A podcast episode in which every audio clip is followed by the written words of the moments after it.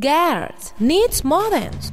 Las chicas necesitan modems. Era el lema de Jude Mylon, la incansable hacker norteamericana que en los años 80 irrumpió asombrosamente en el ciberespacio. Cuando el Internet estaba acaparado por los hombres, Saint Jude, como era su seudónimo, alentaba y ayudaba a las demás mujeres a conectarse.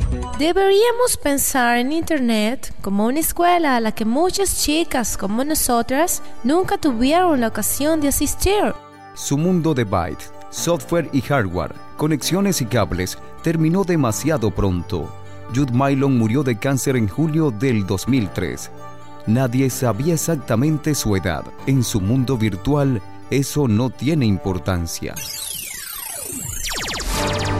Las mujeres tenemos fama de miedosas y pasivas ante la tecnología, sobre todo quienes han cruzado la barrera de los 40. Ay, amiga, yo de esas máquinas no entiendo nada. Si quieres decirme algo, Llámame por teléfono. No hace mucho que existía la división sexual de la enseñanza. Los números para los chicos y las letras para las chicas.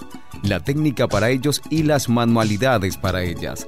Afortunadamente, eso está cambiando a velocidad de vértigo. Cuando estás en el ciberespacio, nadie sabe cuál es tu sexo. Tenemos que utilizar la red para superar el miedo de no ser bastante cultas, lo bastante fuertes, lo bastante bellas o lo que sea.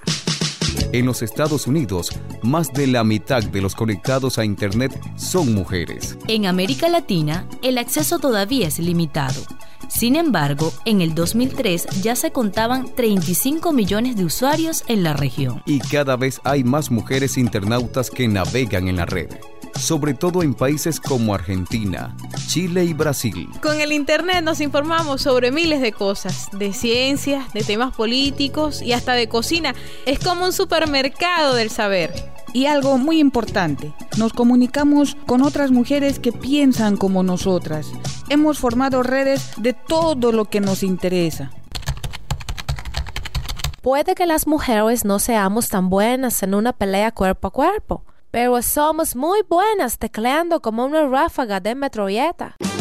Con un teclado y un modem, las mujeres dejan oír su voz más allá de las fronteras de cada país. Basta un recorrido rápido en Internet para descubrir una sorprendente cantidad de sitios web organizados por mujeres y destinados a mujeres. Ya no somos turistas en la red, no señor, navegamos por ella cada día el ciberespacio no es el futuro, es nuestro presente. Nuestro presente. Nuestro presente.